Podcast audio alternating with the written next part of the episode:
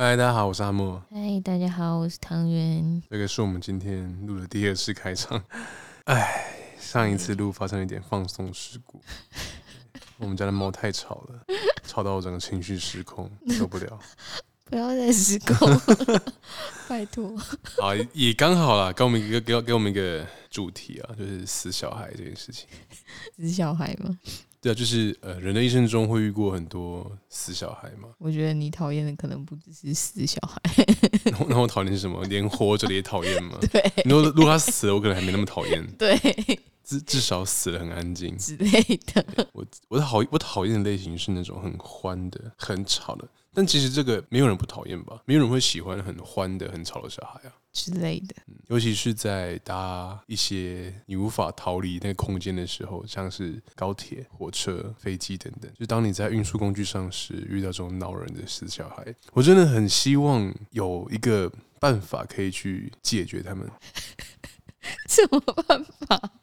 拿枪射他？不一定要拿枪啊，不一定要解决他掉他们的生命啊，只要解决掉他们发出声音这件事情就好。像我刚养猫的时候，就我刚养猫的时候，我有时候要带他们回高雄嘛。那在高铁上有一只猫，橘的就地瓜球，嗯，它非常的爱叫，它只要一进笼子就开始叫，它的而且它的叫声是没有在节制的，放声嘶吼。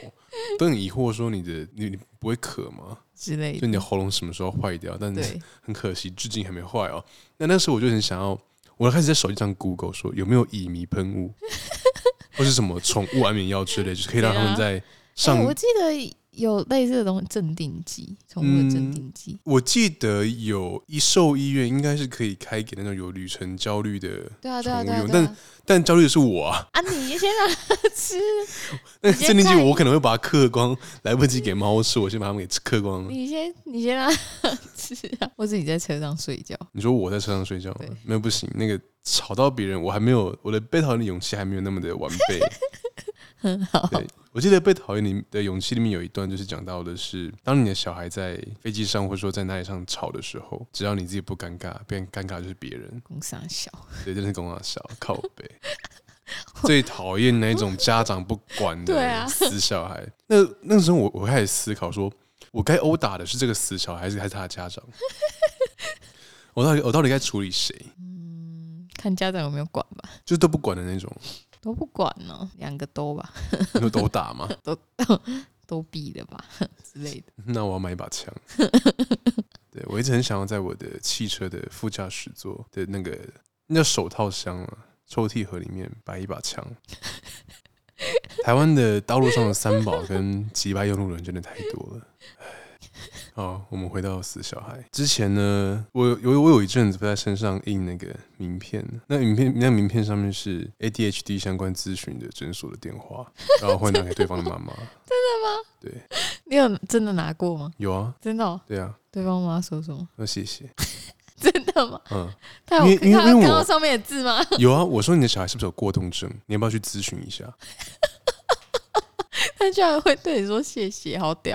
可能因为我那时候已经长得很凶险了，他怕再触怒我，他的性命不保。你长得很凶险吗？就我的表情已经凝凝重到一个很夸张的地步，就是我好像有在跟他说些什么类似威胁的话，但我已经不太记得了。你不要这样子。不，我真的对这种。死小孩的容忍度是近乎为零诶。我觉得你不只是对死小孩，你是对任何会吵会闹的 out of your control 的人事物，你都是。哦，对啊，你不只是对人这样而已，好吗？哎，对，所有人事物只要不受控的，我都会崩溃。这该怎么解？不是不是不受控，就是超出你预期一点点，你就没办法。我没有办法。接受生命中有这么多的意外，对。对，这个是我的生命中所不可承受之重。那这个就是我的重量，那是我我肩负的重量。你说肩负我的崩溃吗？因为我帮你排除障碍。哦，感谢你，感谢你。好，回到回到猫身上好了。之前我在那个日本的推特上面有看到一篇有关如何教导猫的贴文啊，他是说他的猫会乱大便，我们家也会啊。他但但他的乱大便是不是在猫砂盆附近？是在床上或是其他的地板上、哦、那种刻意的大便？蛮多，蛮多人是这样。那那个时候他分享的是一个他的奶奶怎么教导他们家的猫不要乱大便，是大家吃的东西旁边？不是不是，他拿那个猫的脸去擦那个大便，说 你不可以再在这边大便了哦。你再在这边大便，我就再拿奶奶擦哦。好像真的这次之后就再也没有乱大便过了。那个推主表这么表示啊，我觉得这一招该怎么说？乍听之下好像很很有感，但事后你要帮那个猫清洁也是很麻烦啊。不是，对啊，如果。擦完然后乱冲的，对啊，他如果擦完乱跑又钻去哪里？什么钻去被窝啊？什么那不完蛋了吗？不是，我刚在想象那个画面，我就觉得很可怕。我觉得那画面很好笑哎、欸，超疗愈，就是你把这个乱拉屎，然后拿脸去擦大便，感觉超爽。你很有可能不对，你不会做这种事情，你只会在想象中做这种事情，但是你不会真的做，因为觉得太脏了。因为我预想到后果会，会后果会更糟糕。对。嗯哎，要解决猫咪乱尿尿大便这件事情，真的是很困难呐、啊，很困难。我觉得，呃，应该说依依照我身边有养猫的朋友的经验呢，我算幸运的了，因为我有些朋友他们家的猫是会刻意在床铺上面尿尿，好像蛮多的哎，而且是有时候是 no reason 的，对，他就只是想要引起你的注意，或是说告诉你，我朋友家的猫也会很可怕哎。那时候状元高还是小的时候，有一次有有一个冬天，有一个冬天，他连续在我的床上尿了三次。我最后没有被子可以盖，我的床包、枕头还有那个床垫，全部被子全部都拿去洗。我比较想知道他怎么现在还活着，因为那时候他还小。那你觉得这种小的就没有？他那个小是小到我一摔就会死掉那种小，所以我不能摔他。不是不是，我不认为你有这么善良。啊，反正那那那天很惨，那天我最后是。穿着外套睡觉的，因为没有被子可以盖，好可怜。我觉得真的超，真的有够可怜哦！天哪，我现在难以想象，说我到底啊？可是他那么小，尿会很多吗？会啊，很小的时候，会啊，会 他那么小，就是一个手掌。会啊，尿尿还是很大量的。Sad。而且那个尿哦很臭，就是如果你不立刻清的话，那个那个骚味真的是很恶心。现在也是好吗？对，现在现在大部分他会哦，他会在那个浴室里面的排水孔偷尿尿。对，这件事该怎么说？其实我不知道该说我幸运还是不幸哎，因为他是正他是正对着排水孔尿。对，他是一个我不知道，我觉得状元算是一只。有智慧的猫，他知道如果乱尿在其他地方被我杀掉。有智慧还是说有洁癖之类的？洁癖应该也有一点啊，我觉得我觉得有，我觉得他有，就是他有时候乱大便，可能是有可能他会觉得就是那个猫砂盆里面的那个屎尿太多，所以他就会大在那个。猫砂盆旁边以示抗议，对对对对，就是、但是、啊、但是终归 终归还是在他该大便的那个场域，对对对，还是在浴室里面，他不会在什么客厅或房间里面这样做。嗯，他，他那样做应该早就不在了了。对，应该应该不会有爱猫人士来检举我。但他现在活得还是挺好的。没有，他上之前不是有一次。大在那个哦，对，它大在那个细藻土，或是你要说硅藻土地垫，就是吸水地垫上。现在不是第一次，我会那么生气，是因为那已经是好好几次了。有有吗？在之前的租屋处啊，就是不是不是上一个地方，哦、那他会他大在那个地毯上，他的用意是因为他不开心，或是说，嗯、或是说，其实你之前有请过那个宠物沟通师嘛？嗯，他的理由是说上面沾到了。另外一只猫的味道，他要把它盖过去。他要说这是属于老子的东西。嗯，但我觉得你动点脑子嘛，你妈拉屎在上面，就再也不是你的东西，我会把它丢掉，你就没有了。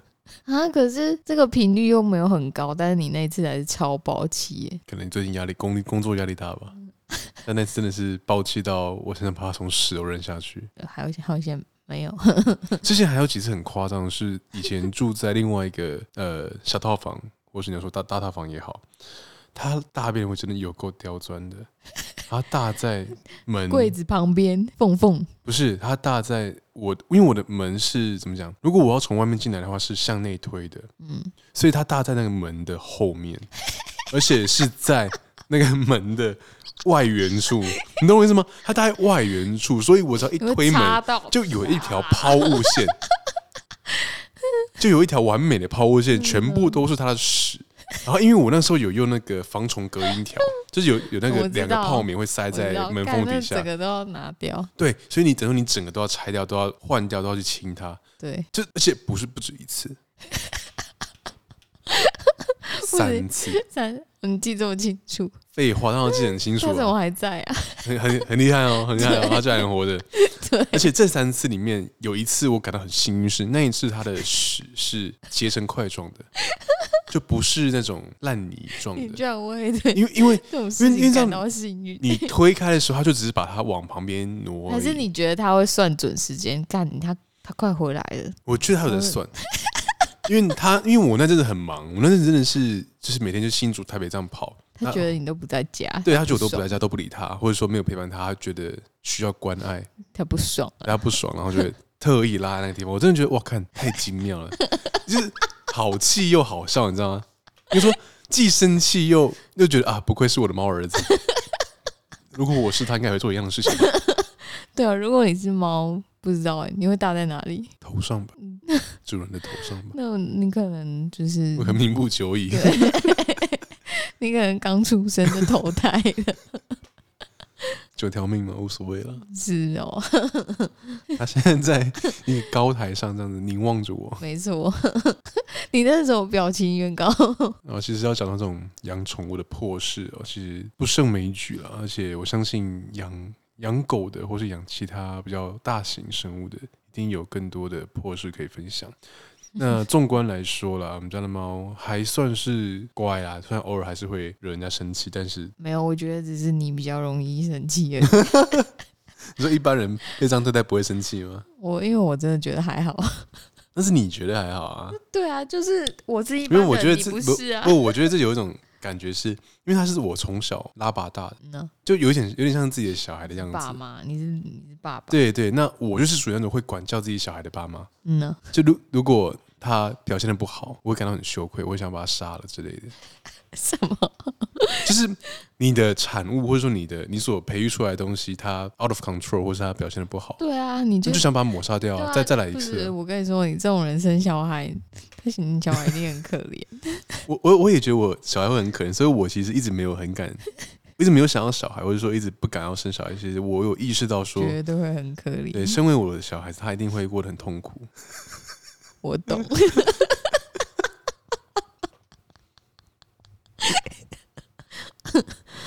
我我我懂。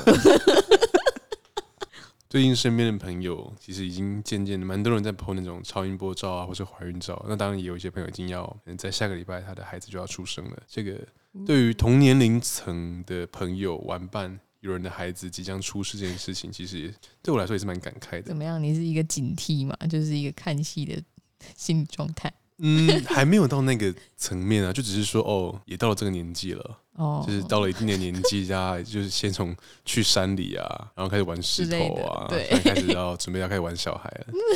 大概再过五年、十年就开始流行离婚了，那大家会开始互相介绍那个离婚官司的律师啊之类的之类的。我觉得会啊，而且现在大家不是很爱办那种户外的什么结婚趴？我以为你要说什么户外的结婚，不是离婚。我我对我我我下一句我下一句话就是讲这，就是 结婚有个仪式嘛，那那离婚也来一个仪式。之类的，我记得之前好像有新闻有这样，我记有啊，国外国外有，对啊，国外有人他们就是在离婚的时候还是办了一个对离婚典礼，办了一个聚会，邀请亲朋好友来。告知他们说我们离婚了之类的。我觉得离婚其实怎么说不是坏事啊。如果你认知到两两方无法再继续的好好走下去，那放彼此一个自由又何又有何不可呢？重点是我觉得有小孩就很麻烦。哎，对，这是一个很值得探讨的问题。那我们今天就聊这个聊聊聊这个 话题好了。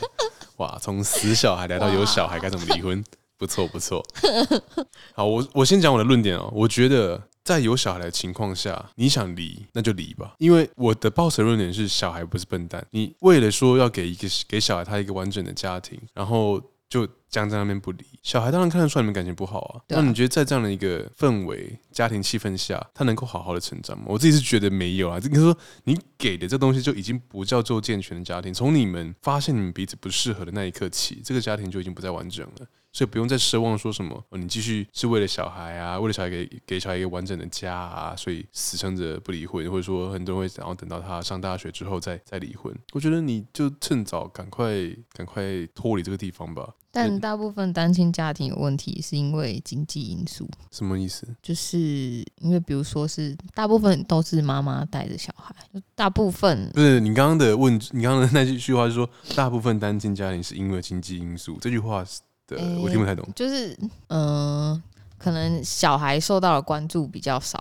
第一个就是比较大的问题，就是因为经济因素，因为就只有一方在赚钱嘛。就比如说妈妈，呃，原本在双亲家庭。你刚刚没有，我再重新整理一下你刚刚的那句、嗯、那那那句话。你要讲的应该是说，单亲家庭容易面临到的是经济上的困境，是吗？嗯、对啊。没有，你刚刚。没关系，我们等会我们回去再听一次。你刚刚那句话不是这样讲的。好，你继续。就是，就是因为因因为经济因素的关系，所以呃，小朋友得到的呃，跟比如说跟单亲家庭的一方，就是他监护人相处时间，就是会蛮多，是会减少很多的。因为比如说妈妈为了要多赚一些钱，然后呃，早上就是上午上班，然后可能。晚上还要去兼差等等，就是我自己是有看到蛮多这样的例子，然后就是小孩得到家人陪伴时间就会变得很少。哦，所以你想说的其实是，嗯，就算是离婚好了，也会造成小孩一定程度的影响吗？对啊，嗯，确实，如果是为了经济，如果是为了应该说离婚了嘛，就是，但是这个情况。依法来说，应该不会让这种情况发生啊，不然赡养费是干嘛的？对，但是，嗯，这个我就不太清楚，因为每个家庭的状况就不太一样啊。但确实是，嗯，少了一个必须关爱他的人在身边的话，他所获得的关注，我觉得有很大的程度会。有所减少了，而且，嗯，当然不是说每每一个单亲家庭都是这样子，就是如果应该说以继续抚养小孩那一方，他自己也需要一段的时间来去调试这样的状态。那在那段期间，确实会有可能会忽略，或是说对孩子的心理造成一些影响。但我还是觉得，应该说，我觉得如果你自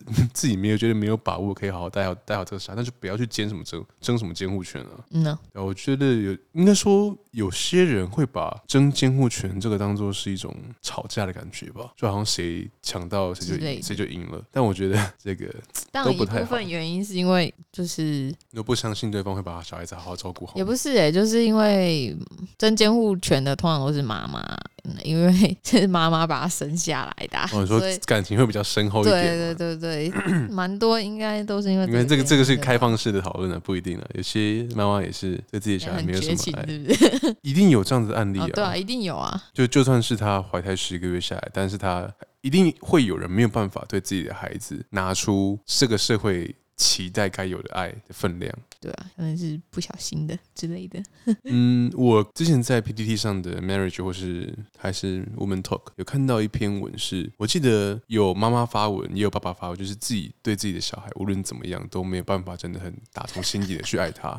我觉得你是不是很有可能以后会检测？我没有想，我觉得我不会，是吗？我觉得我不会。I hope so、呃。但可能是要看那个孩子的乖巧程度吧。对啦，对啦，是是有淡书的。但那那两篇文，他是说，无论他的孩子再怎么的乖巧，再怎么的表现好，他就是没有办法打从心底的去爱他。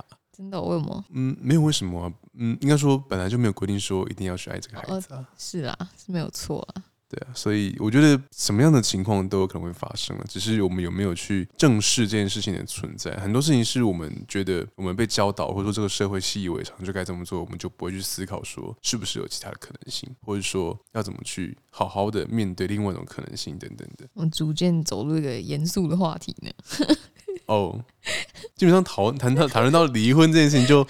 很难很难轻松起来了。好，既然讲到离婚，那讲一个讲一个我之前听过的段子，我觉得还蛮蛮好笑的，就是呃，好像是去年吗？二零二零年，二零二零年那个同性婚姻合法了嘛？嗯，那这件事情其实我是完全赞成的，而且这个东西我觉得啦，跟那个同性恋艾滋病有会有所怎么讲关关联到，会有所影响。嗯，因为我自己的论点，还有我综合一些我看到的论点，是觉得说。以往他们在这种关系没有办法得到进一步的保障的情况下，大部分的人会沦为一种怎么讲，比较玩乐性质或玩票性质的交交友交友方式。那所以他们就比较不是那么 care 一些呃性安全的部分的状况。那也因为未来没有得到保障，或者说这个未来是充满了很多崎岖的道路崎岖啊，所以会需要一些药物的刺激，让他们暂时的忘却这个社会的险恶。因此。毒品也好，艾滋病也好，在这样的族群里面可能比较常被看到。那有了婚姻制度之后，给了多他们他们多一层的保障，也让他们多应该说这个不但。不单是保障，也是一份责任。不知道，我觉得这个是需要一些数据去验证这个。你说开放同婚之后，那个艾滋的那个比例 有没有逐年下降？如果因为那我们就来等等看，因为毕竟也才刚刚开放不久嘛。我觉得这个感觉是需要时间去证明这件事。那我们就在这边立立个下个预言，立个 flag。但是这个我觉得要到五年甚至十年后去看才会有。才会有影响，啊、因为该得的都得了，对啊，该死的都死光了？也也还没，不是我的意思是说，现在去结婚的，那如果他们已经有得，那那那那也没办法。所以应该说，这个当这个观念能够比较更深入到比较青少年阶段，或者说比较大概是十六、十七八岁那个时候的话，可能会好一点。因为期许我们的国高中性教育会 教导，就是。非异性恋之之外的那个 性观念啊，好像有点难哦，这条路不好走，啊、这太难。嗯，在台湾这种社会氛围下，有有机会啦，就是。如果偷偷上路的话，有可能吗？这东西有可能偷偷上路吗？你说那种互加盟的会跳出来说：“啊，你不能教这个啊！这样以后我怎么教小孩？”对啊，你如果那个公开的话，我觉得这就是看老师，看老师个人要不要教而已。因为老师那像我们国中那种什么健康教育课，就会老师就很爱放一些影片啊，就是什么堕胎影片，对对对对，我们恐吓你无码的堕胎影片。就是之类的，这都是看老师自己想要传达什么，还有用什么样子的方式来去传，来来去讲述一件事情也很重要。你的手法，你所呈现出来的样态，都会蛮深的去影响这个学生。因为当这个学生对于这件事情还没有太多的想法跟概念的时候，通常老师是第一个赋予他类似的想法，就是他的第一印象是很多东西是源自于老师了。真的，老师真的很重要。对，老师真的是一个很 重要，而且我不知道该不该用神圣这个词汇来去形容，因为也是有些败类老师了。但就是老师是可以，可以是很神圣的，那他确实是非常重要的一个职职业跟角色了。但这边又会衍生出另外一个问题，就是，嗯，老师既然他那么神圣。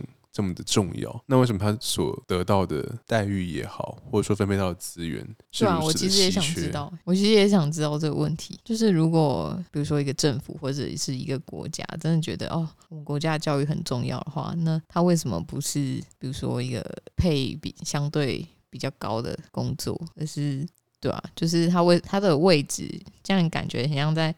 中间而已，他就只有老师这个名字在发亮。因为教育的目的是培养韭菜啊，对，教育的目的是培养一群奴隶们啊，他并不是要用来培养高尚的人，他觉得。不，不要说高尚，或者说优秀的人才，并不是借由老师培养出来的，是他自身的天赋加上他的家庭背景，还有一些他的际遇所造就的之类的。对，所以老如果以这样来去探讨的话，就是老师的目的，应该说这个是一个理想的状态，但是没有办法把它实现。你说拥有许多高洁，而且品性良好，然后。知识渊博的老师这件事情吗？对，然后同时这件事情是人民的理想状态，对啊对啊对啊，不是政府的理想状态。对啊对我觉得是人民的理想状态。政府的理想状态绝对不是有很厉害的老师去教导学生该如何自自主思呃自自主思考。我相信这个政府是不希望人民有自主思考的能力的啦，不然就会被推翻。一定的啊，一定的啊，就是很多那种独裁国家或者集权的国家，哦，对他们第一就是一定要是控制控制思想嘛，思想最重要啊。那这个又会讲到之前有听过历史这件事情，对，历史是胜者的历史嘛，谁掌握这个政府，谁就可以去控制他们的思想。对，哇，我们这个话题真的很跳哎、欸，屌爆了，从、从、死小孩到猫，然后又到又到这个，我不是一个。刚开始是一个嗯蛮平常的话题嘛，我们现在讲话其实蛮平常的，它一直都在我们生活周围啊，只是我们没有特别去把它拿出来讲，或者说特别去思考过。好，跟大家分享一下，就是呃前几天我回高雄帮我的侄女过生日，那她今年的年纪呢是刚升小六了。刚生小六，刚考完第一次段考。那在车上，呃，其实我在要跟他讲一些事情前，我一直在自我的反思跟自我提问。那同时，我也会想说，我真的该跟他讲这么多吗？他在这个年纪需要承受这些吗？还是说，呃，怎么讲？要要要说下一代吗？好了，可以了，我已经老了，可以用这个词。下一代终究会有自己的路。嗯，讲一句通俗一点，就是儿孙自有儿孙福啊。那这个其实我也跟我妈讨论到，我妈其实她有跟我说，就是她到现在其实也还是会很担心，就是我们这些我们这我我的姐姐们啊，跟跟我们之间的未来也好啦，发展也好啦等等。但是该担心的太多了，你永远担心不完。对啊。那在你永远都应该说，当当你面对这种无穷无尽的烦恼跟猜，不要不要不是猜疑，困惑跟不安的时候。你终究还是得用一句话，就是儿孙儿孙自有儿孙福来去安抚自己，这算是一个 total solution 吧？就终究你还是可以找到一句话来安慰自己。啊对啊，就是你真的尽所有办法，束手无策了。你束手无策，应该说无能为力吧？就你再怎么担心，也担心不完。那最后就只能说啊，好了，儿孙自有儿孙福之类的。每个人都有自己的机遇。好了，你不要生小孩。为为什么？为什么打到这个？至少不像麦麦克阿瑟那种机掰啊，那个麦帅位置祈祷，就是愿我儿子走上崎岖的道路。有种爸妈，天啊！好，回到回到我侄女身上，我因为说她在课业上没有得到太多的成就感，所以我觉得这句话被归类为他对读书没有兴趣。我其实听到时候，我有点不不悦。读书不是一种兴趣，嗯，它是种工具是吗？我觉得是啊，对啊，就应该说以以台湾目前的状态来说，读书确实是只是一种工具而已，它是让你获得好工作的。也不能说读书这个字，应该说嗯，上学嘛，或者考试啦，对，考试考试是个技巧，对。考试种技巧，用来筛选人的。没有人会对这个有兴趣。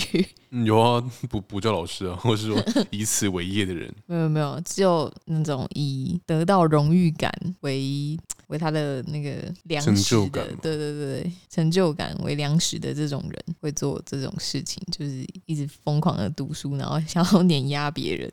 哦，你说。想要借由赢过别人来得取、来获得成就感这件事，或者是获得奖励等等的。但我觉得人都是这样子的啊，不然为什么那么多游戏会设计这种胜负制，或者说像吃鸡类型的？就你终究还是要得到。我个人觉得，就是小时候成绩好的小朋友，大部分都是这种类型吧。单纯吧，对啊，单纯就是觉得说，哦，我赢。或者说有些诱因啊，可能他拿第一名会有一些奖金或奖品之类的。嗯、对啊，嗯嗯，又扯远，了，回到 回到我侄女身上，一直拉不回去。天哪，好，因为他对念，应该说他在考试成绩上并不是特别的出色，那所以他就会有想要怎么讲？我不是很想用放弃念书这这个词汇来去描述，但是他想要往比较偏记忆类型。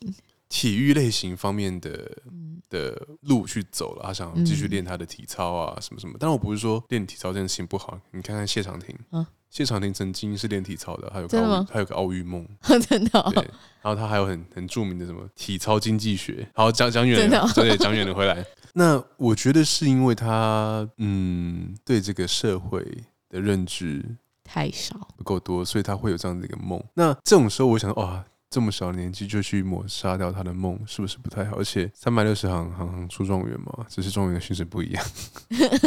所以我就想到这件事情，我就跟他稍微聊了一下说，说我问他说，你觉得一个月的收入要多少才足以过上最基本的生活？没有。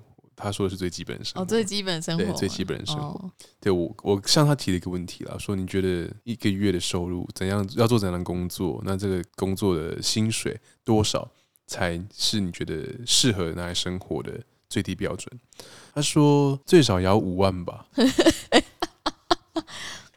我听到，我听到时候其实也是笑了，就是觉得说，我跟他说，你知道五万其实已经高于台湾。今年平均那个平均值跟中位数都已经都是他的，就是在他底下嘛。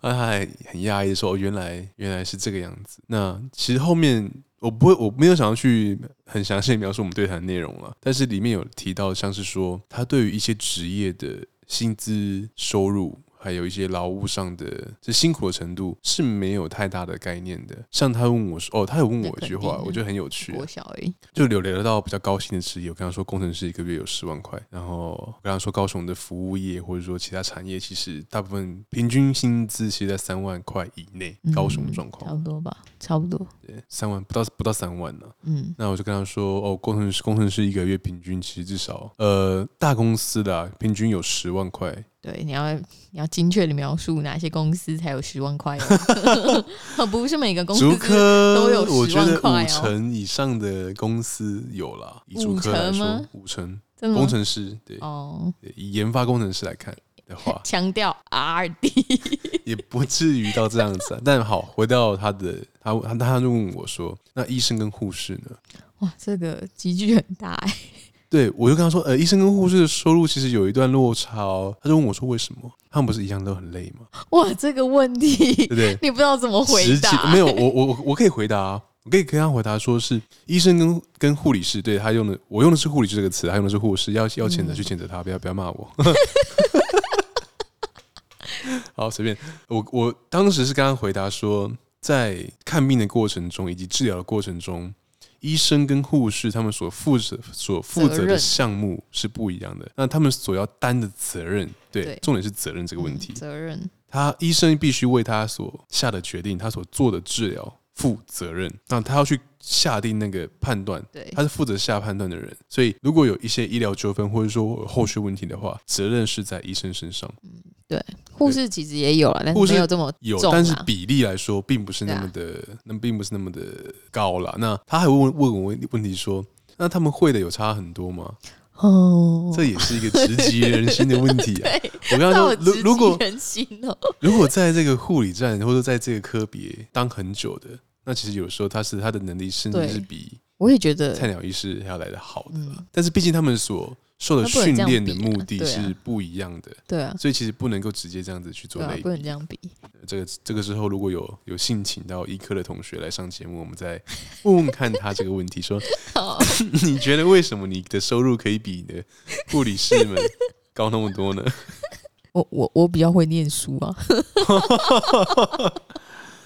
嗯，我希望他跟我聊完之后，他的侄我的侄女可以想说她想要当医生了。但我当然其实里面也有提到的是，我跟她说，呃，你要挑选你未来的职业，还有一个还有一点是要挑选在任何地方都可以从事的行业。会更吃香。对，我就跟他说，医生你在任何地方都需要医生，你到哪里都可以有这样的，都都有这样的职业需求在，都有这样的就业市场在。但是如果你说像工程师什么的话，那以台湾目前来说，基本上除了内湖两两，我说两大啦，就是内湖，不然就是竹科嘛。哦，那你说我要回高雄去就业，或者说你说我要到屏东、到台东去就业，有办法吗？很难呢、啊，公司的聚落就在这边，除非以后可以远端上班，但是依台湾这个这依 台湾公司的尿性是不太可能的啦。嗯，所以我也跟他说，如果有，应该说他现在还还有很多可能性跟机会，所以他可以去挑选一些比 对未来比较有优势的。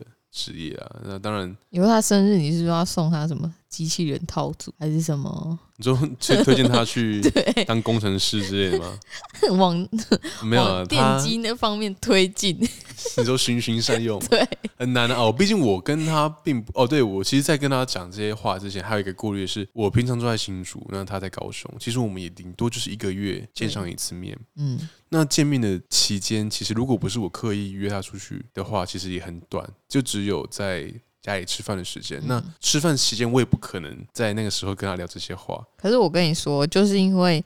距离很远，所以你的话他会听。像我就是这种人，就是 哦，真的吗？对，就是距离很近的人，你怎么讲？你讲很多遍，我可能都不一定会听。但是如果是一个呃，我不知道，我我我觉得我我尊敬的人，或者是。离我比较远，对对对对对，然后跟我讲这些话话，我就会听。真的假的？对，是哦，因为我我其实担心是说，我不在他身边的，呃，应该说我没有办法时时刻刻啊，不要说时时刻刻，我没有办法很长的在他身边，当他有疑问、有问题的时候，可以有人可以很快速的、直接的去讨论，或是说聊天。嗯，那那或是说，我想到更糟糕的情况是，我对他说这些话所造成的影响，有可能是往我预料之外的方向发展。那这种时候，如果我不在他身边帮呃去做一些修正，或者说去做一些呃要用补救这个词嘛，做一些调呃就用调整这个词好，调整调整的话，那会不会反而有反效果？我个人是觉得应该是有可能是我多虑了啦。对，我个人是觉得还好啦。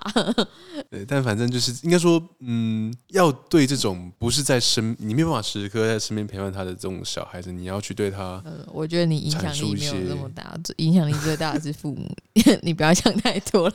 不然像你刚刚讲的啊，你父母讲的话，你反而不会听啊。但是，但我我其实也没有要他，就是听听听我这一晚这一席话之后，就立刻。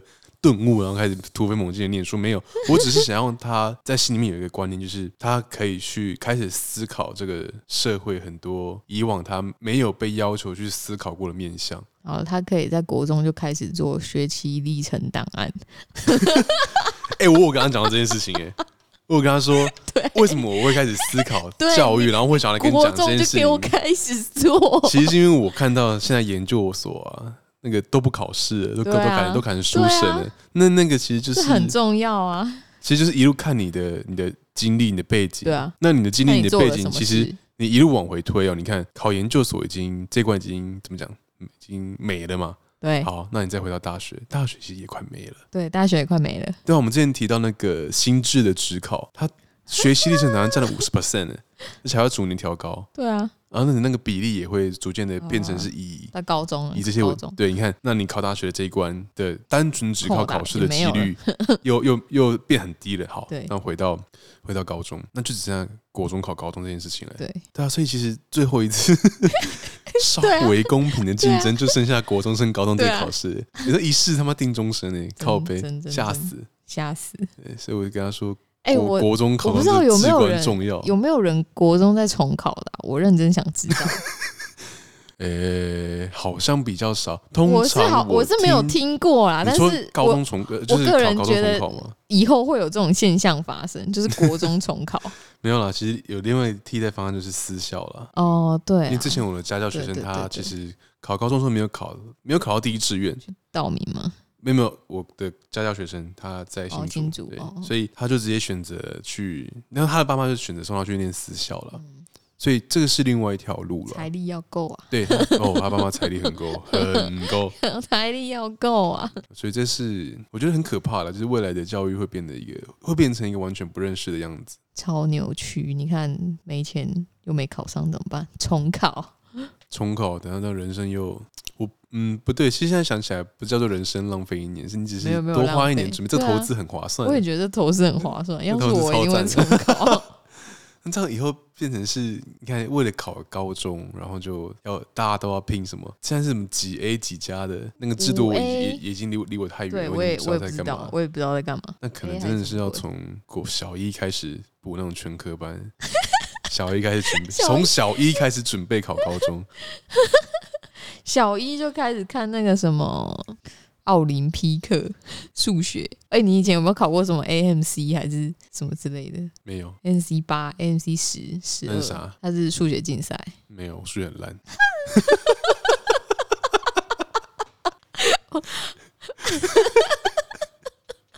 How dare you？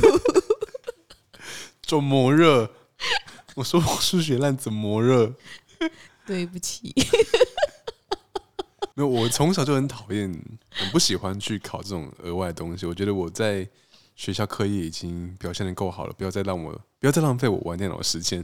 你是这样想的？对，我是这样想，说不要他妈的不要再浪费我的时间去考什么鬼鬼鉴定鬼。可是你不是也很享受在这个就是没有在一定的程度内，在在大家都应该什么怎么讲？我不想要做多余的事情哦，就我已经在制度内已经，你想要再跟大家一样，然后就比他们好就好了。对对对对对对，我不要去说什么，我还要去探索什么奥林匹亚境界，什么跟数学界的强者一一一较高下，叫你妹。搞你妹！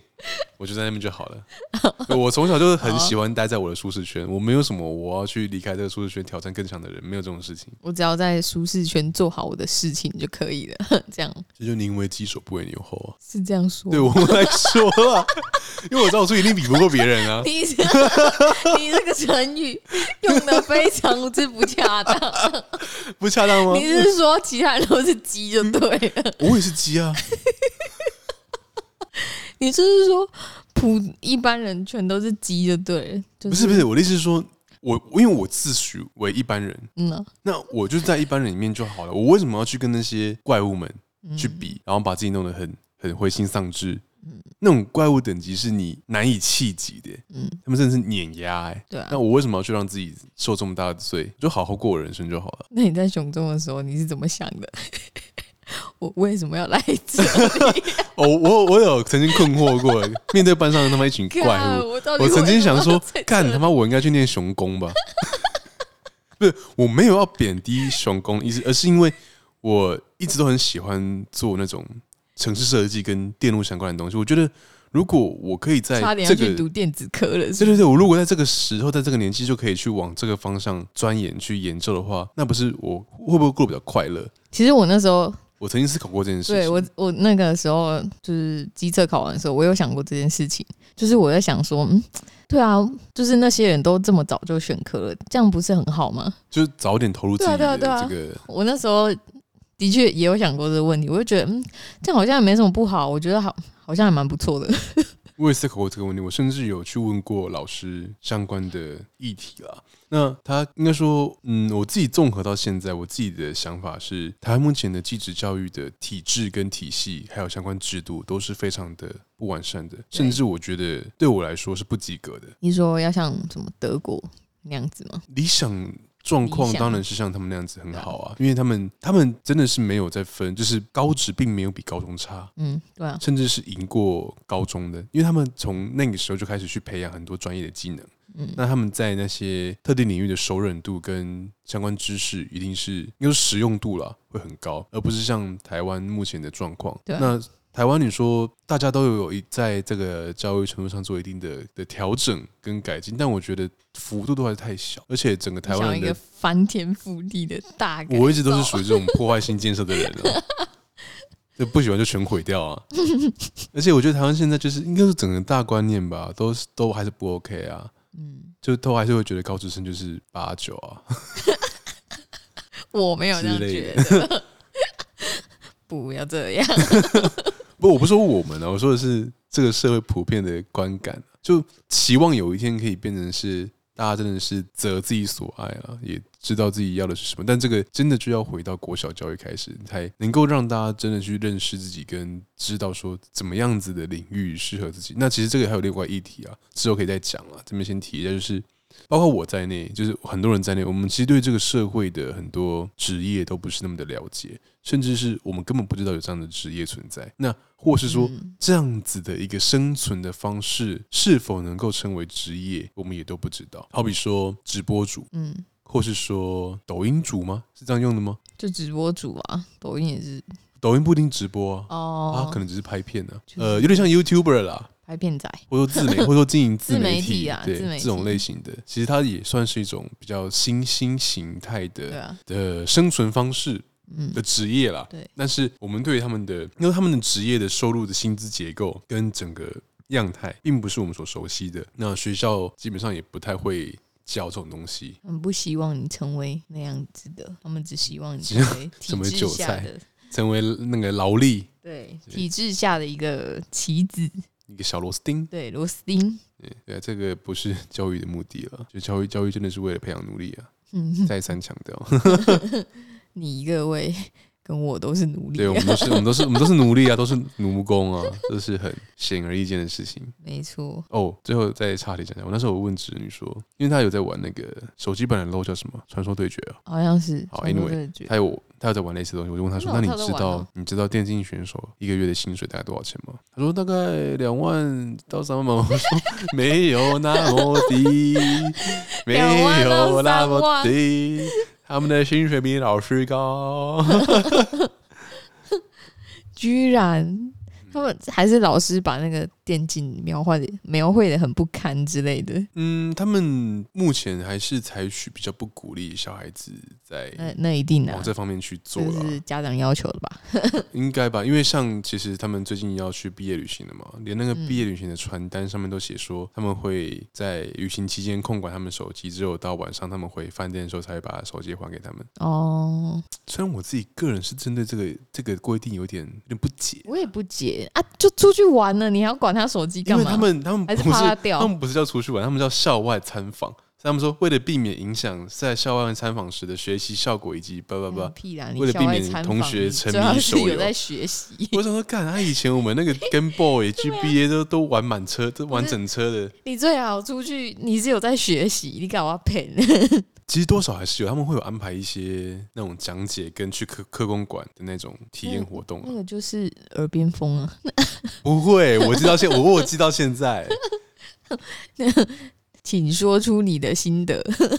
就是那个时候，我会知道说共振，你随着不同的，它会有不同的层级，然后不同层级可以，你可以把共振用视觉化的方式表现出来。那个是我在台中科博馆吧，还是科工馆看到的，还是在台北天文馆？忘了。它是一个实验，就是它是在一个铁盘上面，然后它撒了撒了那个白色的沙子，沙呃沙子，然后在旁边用那个像小提琴的那种弦之类的去去摩擦，然后就会有共振嘛。那共振所以它好像改变了它的共振的频率或频率啦，频率改，波长也改。那波长变的话，那你上面的那个图腾就会改变。嗯，我觉得很有趣啊。那很有趣啊，影响到我现，因为我到现在还记得。所以我觉得还是有寓教于乐的的方地方在啦，只是哎，看人了，看人了啊。但是我对啊，如果我觉得这很有趣，我就不会玩手机啊。但如果你在玩手机，你就看不到它了。看人吧。对，是看人，对对，最后都还是回到看人了。嗯，好，那今天就到这边吧，拜拜，大家拜拜，又是一个很突然的结束。对。